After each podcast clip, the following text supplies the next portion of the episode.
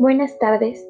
Hoy vengo a hacer mi reporte. Me encuentro en el creciente fértil exactamente entre el río Tigris y Éufrates. La revolución neolítica ha comenzado.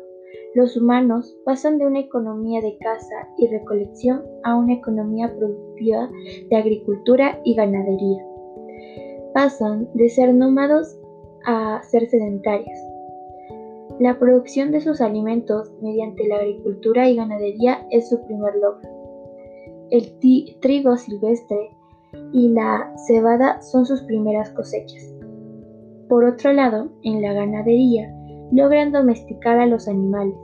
Uno de los primeros animales en domesticar es la cabra salvaje y después la oveja salvaje. La ganadería fue un gran paso, ya que permite una fuente de alimento cercano.